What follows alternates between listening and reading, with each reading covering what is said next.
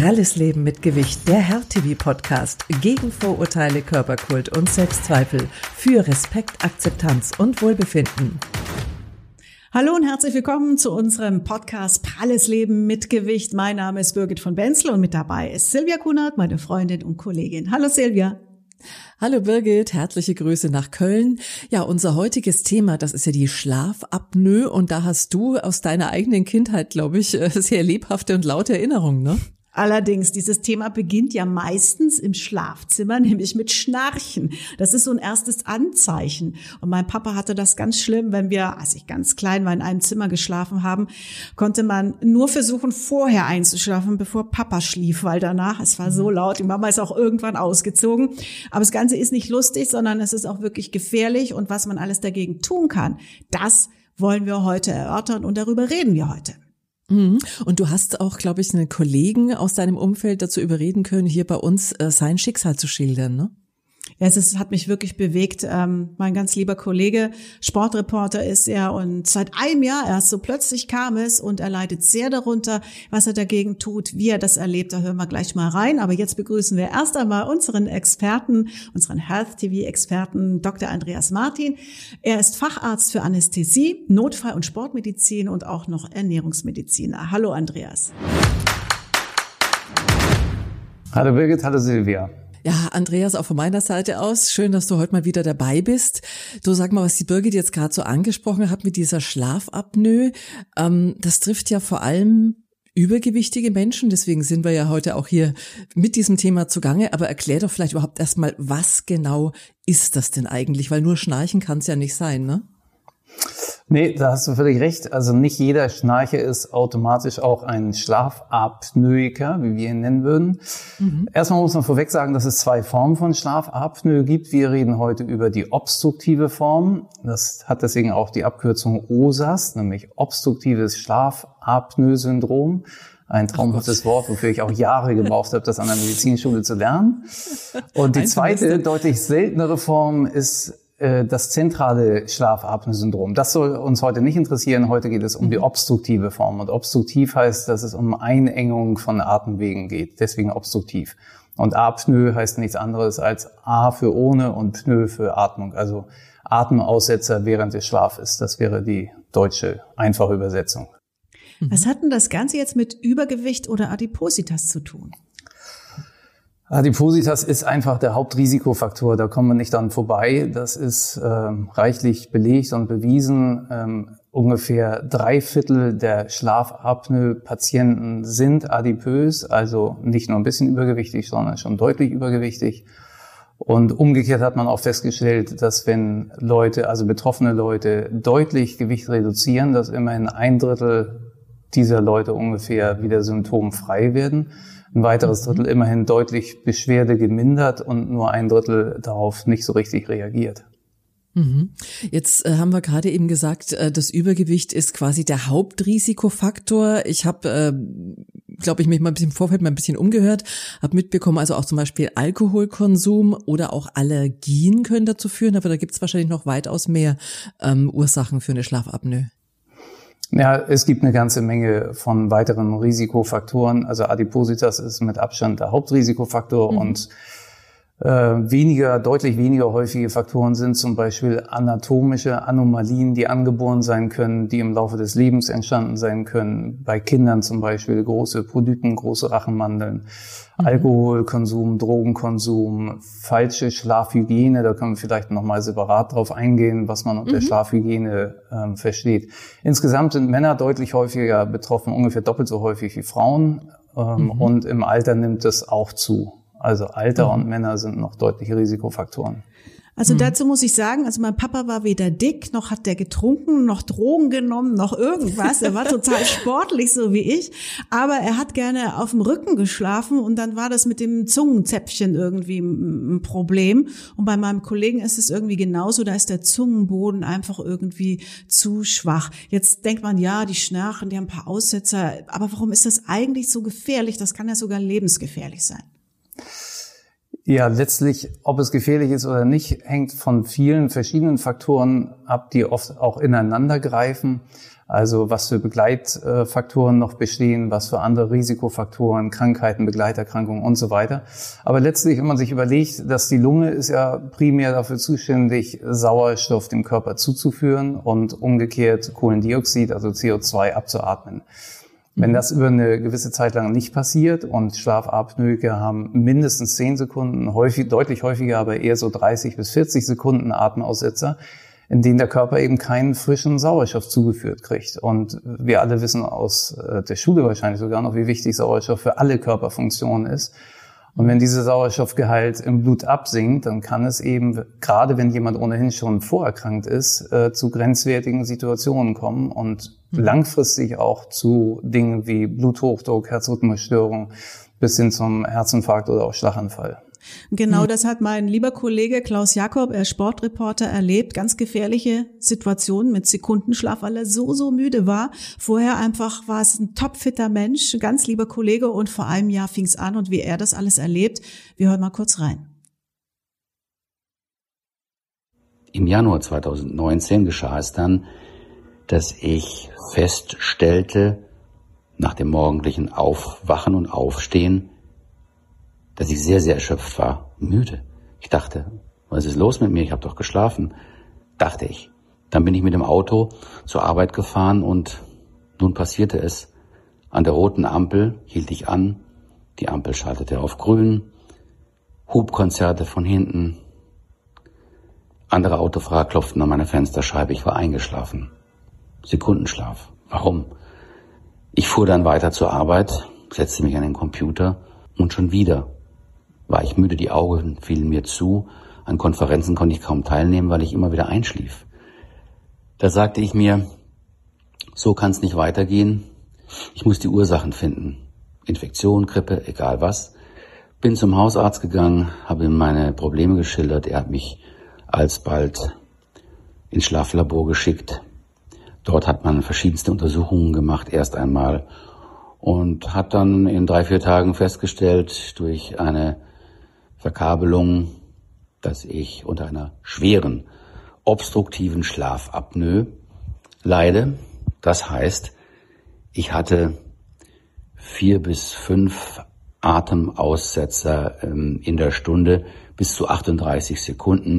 Meine Sauerstoffsättigung ging auf 90 Prozent zurück.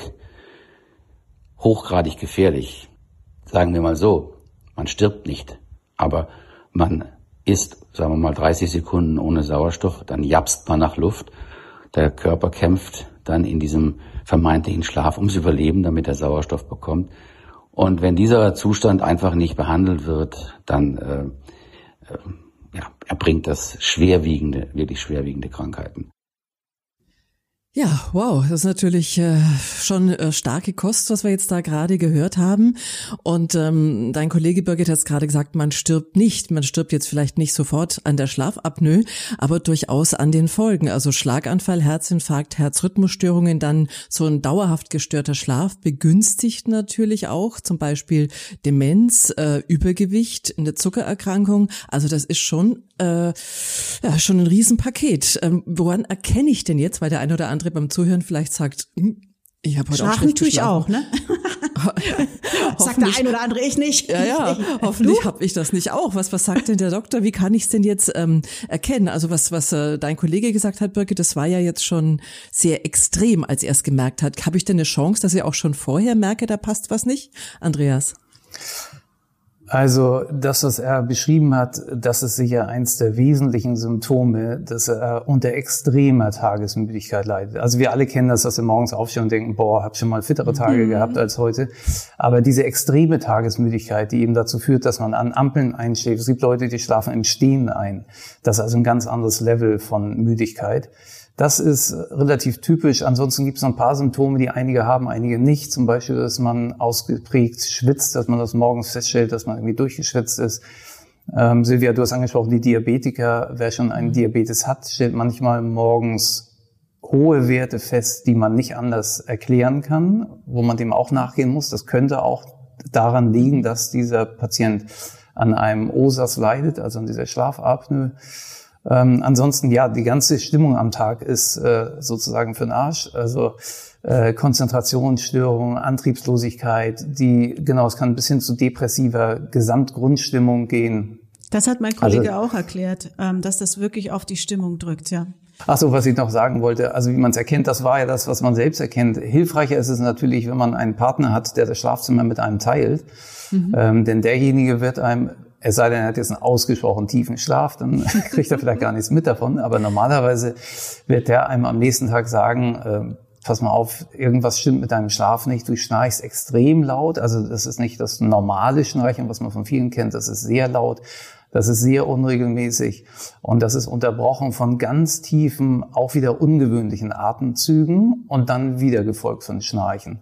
Also das ist für andere Leute auffällig und für manche natürlich auch beängstigend und zu Recht beängstigend. Also wenn jemand keine Luft holt, ähm, ist das für uns ein Zeichen, äh, das bedrohlich ist.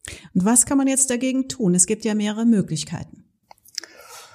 Ja, also ich habe das vorhin schon mal angesprochen, das Stichwort Schlafhygiene, ähm, das ist die Basis sozusagen, dass man erstmal guckt, was stimmt denn insgesamt vielleicht an meinem Schlafverhalten oder an meinem Einschlafverhalten auch nicht, was kann ich da verbessern.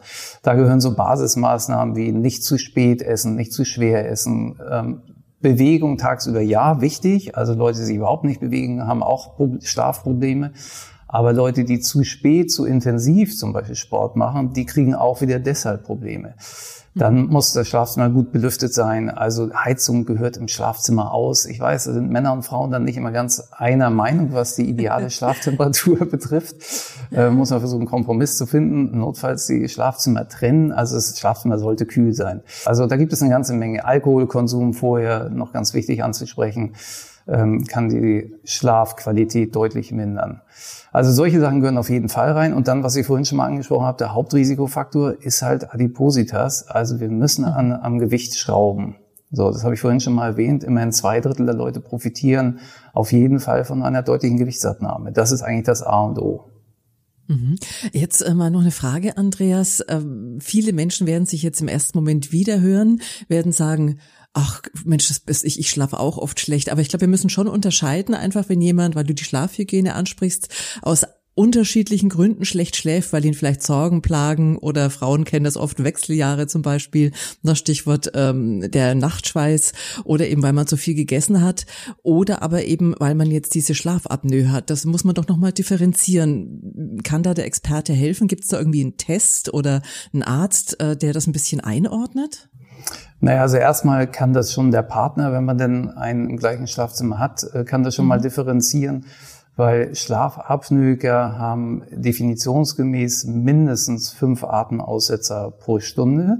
Und dann geht das hoch bis hin zu über 30 Atemaussetzern pro Stunde. Das heißt, in so einer gesamten Nacht kommen da unter Umständen über 100 Atemaussetzer zustande. Diese Atemaussetzer führen dann dazu, dass der Körper in eine Alarmsituation gerät und der Körper hat ganz feine Sensoren für Sauerstoff und Kohlendioxid und wenn diese Werte nicht mehr stimmen, dann äh, führt der Körper automatisch eine Wegreaktion, ein sogenanntes Arousal ähm, hervor. Das heißt, er aktiviert den Körper ganz kurzfristig, so dass die Muskulatur eine gewisse Spannung wieder annimmt und das führt dazu, dass die Atemwege kurzfristig wieder frei werden, vielleicht auch ein bisschen längerfristig, je nachdem, wie intensiv das ist. Das heißt, derjenige holt wieder Luft, wird aber eben auf der anderen Seite auch einmal ganz kurz wach, weil durch diese Stresshormone der Körper eben in einen Zustand gerät, der den Patienten dann auch kurz wach werden lässt. Und gerade die Tiefschlafphasen und die genauso wichtigen Traumphasen werden extrem reduziert dadurch und die sind aber ganz wichtig für die Regeneration. Also und deswegen ist es eben anders als einfach nur, ja, ich schlafe schlecht. Das ist ein ganz anderes Niveau. Und bei meinem Kollegen war es so schlimm, dass man jetzt einfach aktiv werden musste. Er hat genau wie mein Papa eine Atemmaske bekommen, eine Schlafmaske bekommen. Und wie er damit klarkommt, wir hören rein.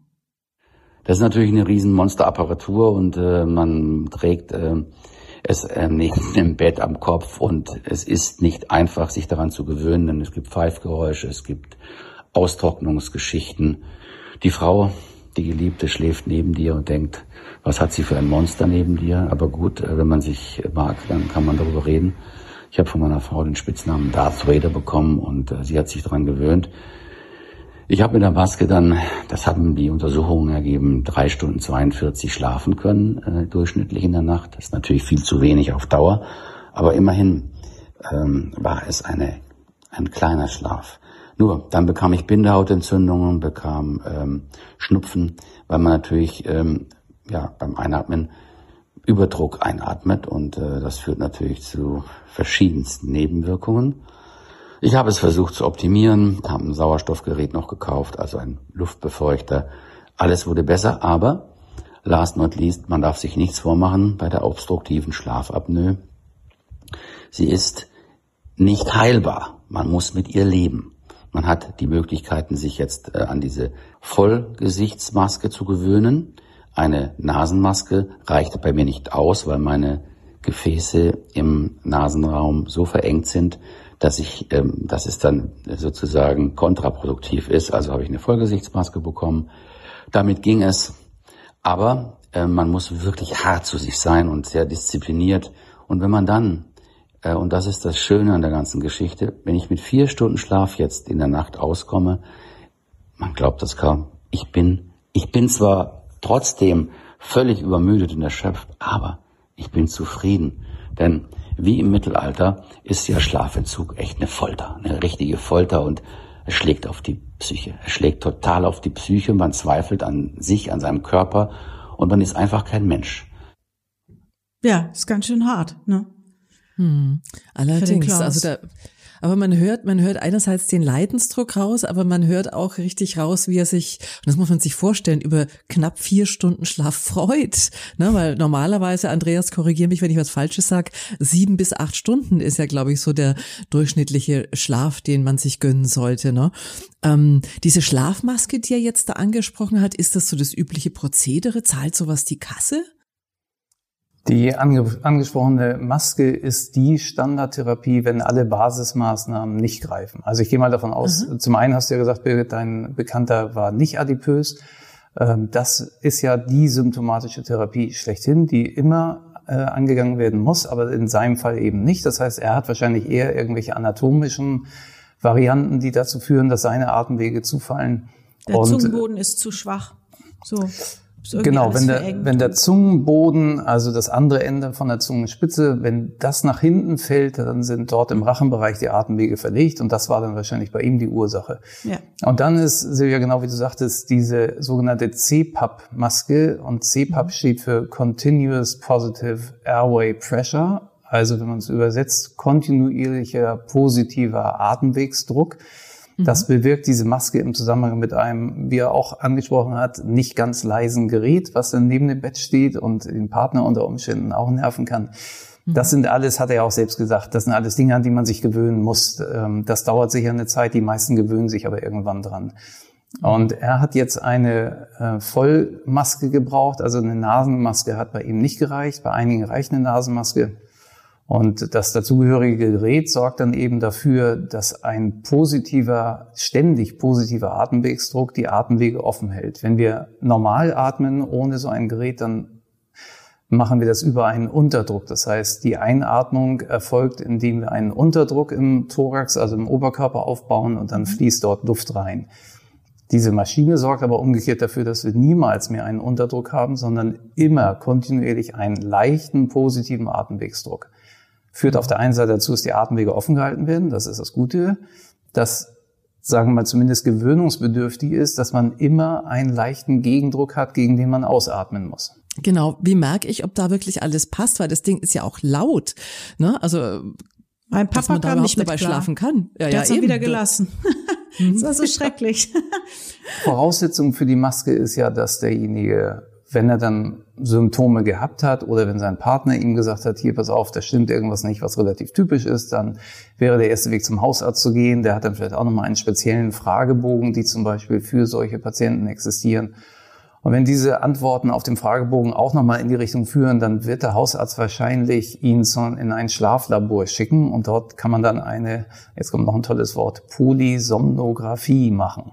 Und Ach, das hatte schön. dein bekannter Birgit ja auch angesprochen, dass dann, dass dann sozusagen verkabelt wird und dann verschiedene genau. ähm, verschiedene Körperfunktionen überwacht und gemessen werden, wie zum Beispiel EKG, EEG, also die Gehirnströme, wie zum Beispiel der Sauerstoffgehalt im Blut, wie zum Beispiel das Atemmuster, die Atemanstrengung und so weiter. Das kann man alles in einem Schlaflabor messen und wenn diese ganzen Messuntersuchungen auch den Verdacht unterstützen, dann muss man eben überlegen, welche Therapie. Und die Standardtherapie, habe ich ja schon gesagt, ist diese Nasenmaske, diese CPAP-Maske.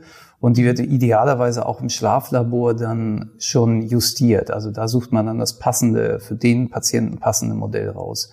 Die Krankenkassen übernehmen das in der Regel. Muss man aber vorher klären. So eine Maske mit Gerät ist nicht ganz billig. Das kostet mehrere tausend Euro. Also es empfiehlt sich das vorher mit der Krankenkasse zu klären, was übernommen wird und was nicht. Mein Kollege lässt nichts unversucht. Ähm, der schläft jetzt mit der Maske, war aber immer noch nicht so ganz zufrieden mit dem Ergebnis und hat jetzt zusätzlich noch eine Unterkieferschiene. Wie funktioniert das denn und was soll das bringen? Ja, diese Unterkieferschiene heißt äh, komplett ausgesprochen Unterkieferprotrusionsschiene oder im Umgangsdeutsch Anti-Schnarchschiene. Die hat den, die hat den Zweck, den Unterkiefer nach vorne zu drücken. Und das führt genau dazu, was wir vorhin schon angesprochen haben, dass der Zungengrund dann mit nach vorne gezogen wird und dadurch die Atemwege wieder freigelegt werden. Das ist eine Sache, die der Zahnarzt idealerweise individuell anfertigt. Es gibt ja auch oh. Es gibt ja auch als Fertigschiene, die sind dann relativ günstig, 50, 60, 70 Euro oder so kosten die, glaube ich. Aber ähm, sinnvoller sind halt individuell angefertigte Schienen vom Zahnarzt oder Mundkiefergesichtschirurgen. Die sind dann allerdings wieder teuer und auch das muss man mit der Krankenkasse vorher klären, was die davon an Kosten übernehmen. Mhm. Jetzt haben wir ja auch Fragen zum Thema bekommen. Zum Beispiel hat uns die Mia aus Hanau gemailt, dass sie ähm, stark übergewichtig ist, dass sie an Schlafapnoe leidet und sie möchte aber gerne eben ein Baby. Sie versucht gerade schwanger zu werden. Ähm, ist das gefahrlos möglich oder muss sie da irgendwas beachten?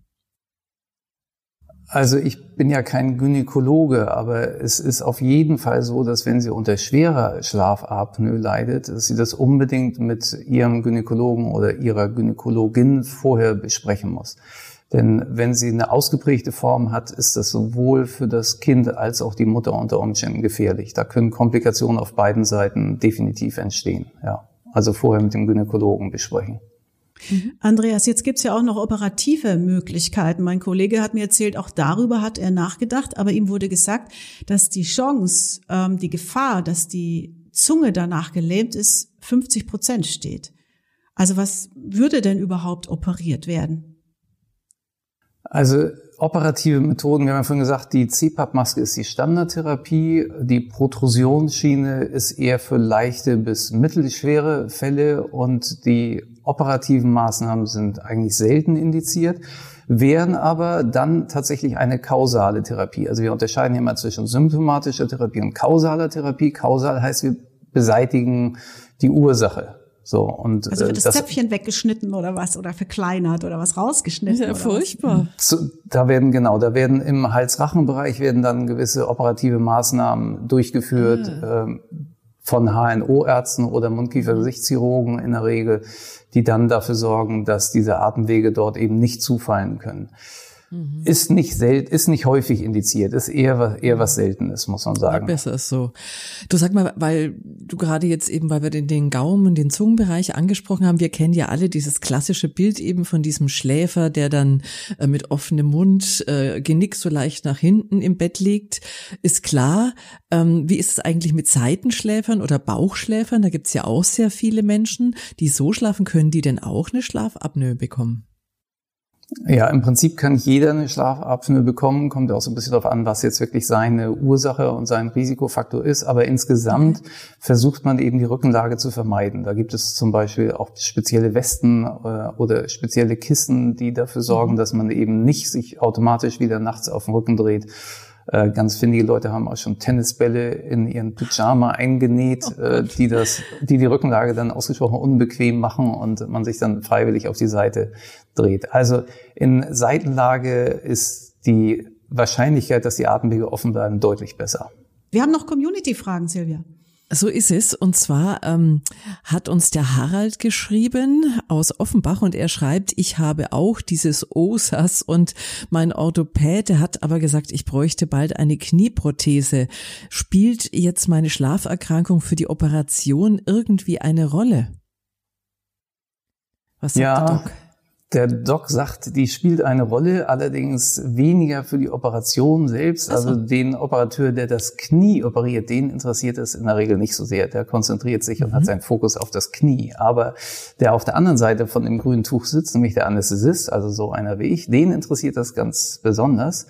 Und das ist auch ein Punkt, der auf jeden Fall im Anästhesie-Aufklärungsgespräch erwähnt werden muss. So, wenn er mhm. nicht explizit danach fragt, in manchen Fragebögen ist es auch schon mit drin, dann muss das auf jeden Fall erwähnt werden weil da das, ins, das gesamte Operationsrisiko dadurch erhöht ist. Also das perioperative Risiko nennen wir das. Das heißt, das umschließt dann eben auch die Phase nach der Operation, also zum Beispiel im Aufwachraum oder wenn noch mehr schwere Begleiterkrankungen vorliegen, zum Beispiel auf Intensivstationen. Also das muss auf jeden Fall erwähnt werden, weil die, weil die Atmung hinterher nach einer Operation, die ist ja nicht durch die Operation am Knie eingeschränkt, sondern durch die dafür notwendige Narkose. Und wenn jemand eine Vollnarkose gekriegt hat und er leidet unter Schlafapnoe, dann muss man hinterher noch mehr Augenmerk auf die Eigenatmung, auf eine suffiziente Eigenatmung legen als normal. Also auf jeden Fall mit dem Anästhesisten besprechen, ja. Mhm. Andreas, ähm, ganz, ganz vielen Dank. Aber Silvia hat noch eine Frage. Ja, wir haben ja für unsere Gäste immer so einen Fragebogen und ich finde das immer ganz spannend, da mal ein bisschen reinzublättern und von dir wollten wir unter anderem wissen, was äh, dich am meisten in Bezug auf unser Thema eben bewegt und du hast gesagt, es ist traurig, dass unser Gesundheitssystem nicht Gesundheit erhaltend, sondern Krankheit reparierend orientiert ist. Ähm, wie siehst du das jetzt hier in Bezug auf unser Thema? Ist es ähnlich? Es gibt sicher Themen, wo das ausgeprägter ist, ähm, diese unterschiedliche Bewertung von präventiven Medizin und äh, ich nenne es mal Reparaturmedizin. Also beides ist wichtig, ja, auch die Reparaturmedizin. Ich bin ja auch viel als Notarzt unterwegs und da betreibe ich auch Reparaturmedizin. Also äh, auf keinen Fall zu unterschätzen. Aber der Schwerpunkt gerade in der Bezahlung durch die Krankenkassen liegt eben doch deutlich auf der Reparaturseite und weniger auf der Präventivseite. Die wird mehr den Leuten selbst überlassen. Und klar, jeder hat auch Eigenverantwortung, das sehe ich ganz genauso. Aber vielleicht kann, könnte man ein bisschen mehr unterstützen und dann dafür sorgen, dass äh, weniger Leute weniger schwer krank werden. Wer weiß, ob das nicht im gesamten Gesundheitssystem sogar Kosten senken könnte. Das wäre meine Hoffnung jedenfalls. Andreas, ganz, ganz lieben Dank. Ein großer Einblick, den du uns da gegeben hast, was man alles machen kann, wenn man an Schlafapnoe leidet. Gerne. Ich freue mich aufs nächste Mal. Wir uns auch. Wir auch. Tschüss. Tschüss. Tschüss. Ja, also ich bin total dankbar meinem lieben Kollegen Klaus für diesen Einblick, weil ganz ehrlich, ich habe es zwar bei meinem Papa schon erlebt, aber ich habe das total mhm. unterschätzt. Also was das äh, so mit sich bringt, wie das das Leben beeinträchtigt, diese Schlafapnoe. Ja. Hm. Der Sekundenschlaf wirklich lebensgefährlich, gerade im Straßenverkehr für einen selbst, für andere Verkehrsteilnehmer. Also wir können nur wirklich als Tipp mit an die Hand geben, heilbar ist die Schlafapnoe ja nicht, aber ihr könnt wirklich viel selber tun, wenn er zum Beispiel einen der Hauptrisikofaktoren, eben das Übergewicht, reduziert. Das ist schon mal ein ganz, ganz großer Schritt. Und einfach vielleicht auch mal zum Arzt gehen und sich checken lassen, was da genau los ist bei euch, wenn er total müde morgens immer aufwacht. Hm, wenn ihr nichts anderes im Schlafzimmer gemacht habt. Was du schon wieder denkst. ja. Ja, ihr Lieben, das war's für heute. Wir sind nächste Woche wieder für euch da am Donnerstag um 19 Uhr. Uns gibt's natürlich auch in der Mediathek und überall da, wo es Podcasts gibt. So ist es. Und ihr könnt uns natürlich auch ähm, eure Fragen stellen. Und zwar zum Beispiel als Sprachnachricht bei WhatsApp hinterlassen. Das wäre die 0152 0205 1376. Ihr könnt uns mailen an info at healthtv.de oder ihr schreibt uns eure Fragen, Tipps und Anregungen in die Kommentarfunktionen der Community, zum Beispiel bei Facebook oder auch bei YouTube und natürlich, apropos Facebook, nicht vergessen, da haben wir ja extra für euch die Pralles Leben mit Gewichtsseite eingerichtet. Das ist eure Seite. So ist es. Da gibt's immer das Allerneueste. Da werden wir dann auch aufs, aufs nächste Thema gucken und da, Birgit, geht es um ein Thema. Ich glaube, da werden auch wieder ganz, ganz viele sagen, Da muss ich reinhören oder reinschauen. Da geht's nämlich um die sogenannten Formula-Diäten. Genau, spannend. Und da haben wir gleich zwei Experten. Ich freue mich drauf und vor allem freue ich mich, wenn ihr wieder mit dabei seid. Euch alles Gute, bis dann. Ciao. Danke fürs Einschalten. Tschüss.